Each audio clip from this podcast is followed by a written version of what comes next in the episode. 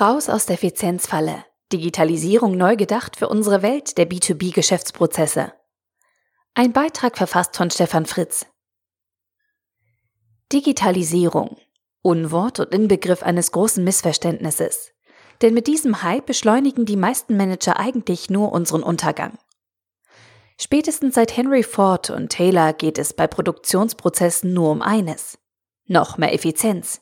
Wir Menschen haben das lange Zeit positiv als Arbeitsteilung verpackt und dafür sogar die Natur mit Ameisen und Bienen als angebliches Vorbild herangezogen. Dabei gibt es nichts Ineffizienteres als unsere Natur. Hier wird aus dem Vollen geschöpft. Zwei Augen, zwei Nieren und Nahrungskreisläufe, für die Milliarden anderer Lebewesen ihr Leben lassen müssen. Wir Menschen bauen Häuser mit so wenig Material wie möglich, damit sie so gerade nicht innerhalb von 50 Jahren zusammenfallen. Wir bauen unsere Geräte so, dass sie noch eben ihre wirtschaftliche erwartete Lebensdauer erreichen. Und wir haben unser Spezialistentum in vielen beruflichen Bereichen, wie bei Ärzten, Steuerberatern oder IT-Experten, deutlich feiner abgestuft als Bäcker, Sattler und Hufschmied.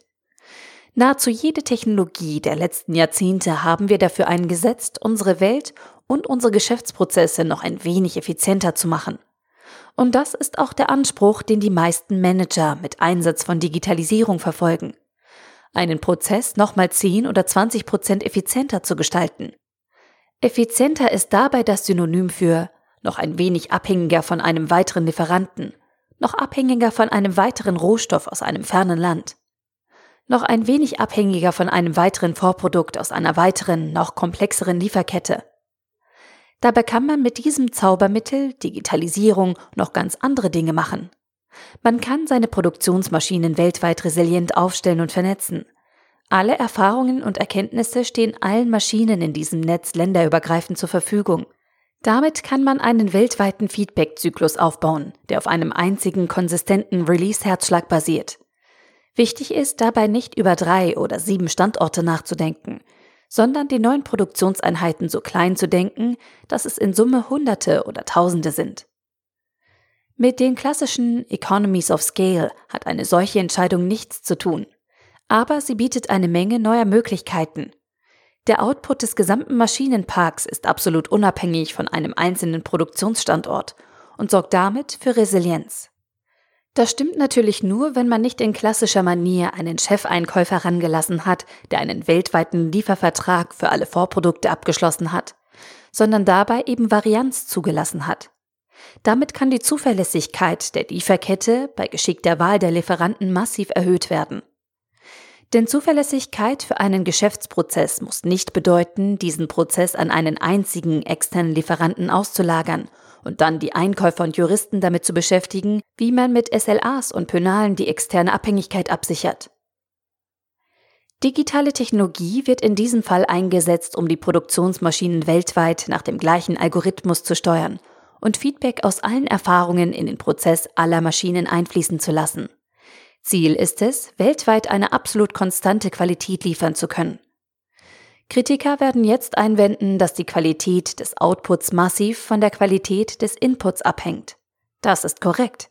Allerdings ist es heute Standard, dass die Erfahrungen mit einem Vorprodukt nur in den Qualitätregelkreislauf eines Produktionsortes eingehen und dort meist nicht datengetrieben optimiert werden, sondern durch menschliche Erfahrung. Es ist also wesentlich, die gemachten Erfahrungen weltweit allen Maschinen zur Verfügung zu stellen. Und es ist wesentlich Lieferantenqualität, nicht mal als Zusicherung einer definierten Eigenschaft als Input für einen eigenen starren Prozess zu verstehen. Sie ist vielmehr die Beschreibung eines Zustandes, der in integrierter Form als Datensatz dem nächsten der Lieferkette zur Verfügung gestellt wird. Wesentlich ist, dass den anderen Kettenmitgliedern in einer Supply Chain die jeweiligen Output-Daten wieder zur Verfügung gestellt werden. Diese Idee bricht mit arbeitsteiligen Prozessen, die auf starre Schnittstellen mit einem hohen Definitionsgrad optimiert sind. Stattdessen geht es um Prozesse, die über Feedback-Zyklen Erfahrung optimieren, weil sie Qualitätsdaten als Eigenschaften aktiv verarbeiten können. Mit diesem Konzept verlassen wir das aktuelle Dogma der Digitalisierung als Effizienzverbesserung und nutzen die Technologie, um das Gesamtsystem stabiler und resistenter zu machen und die Resilienz zu erhöhen. Ganz nebenbei produzieren wir mit dieser Idee das Maximum lokal vor Ort. und vermeiden damit den gesamten Trend des Protektionismus.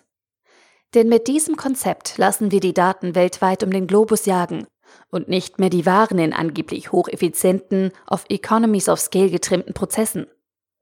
Damit haben wir natürlich auch schon ein Haar in der Suppe gefunden.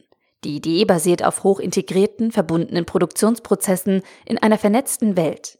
Und das System ist anstatt von den Warenströmen und der Warenlogistik jetzt von der Datenlogistik und Netzwerken abhängig.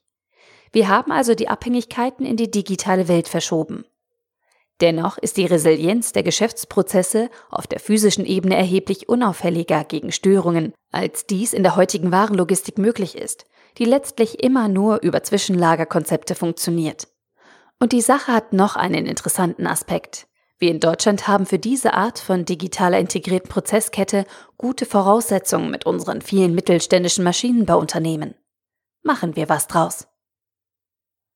Der Artikel wurde gesprochen von Priya, Vorleserin bei Narando.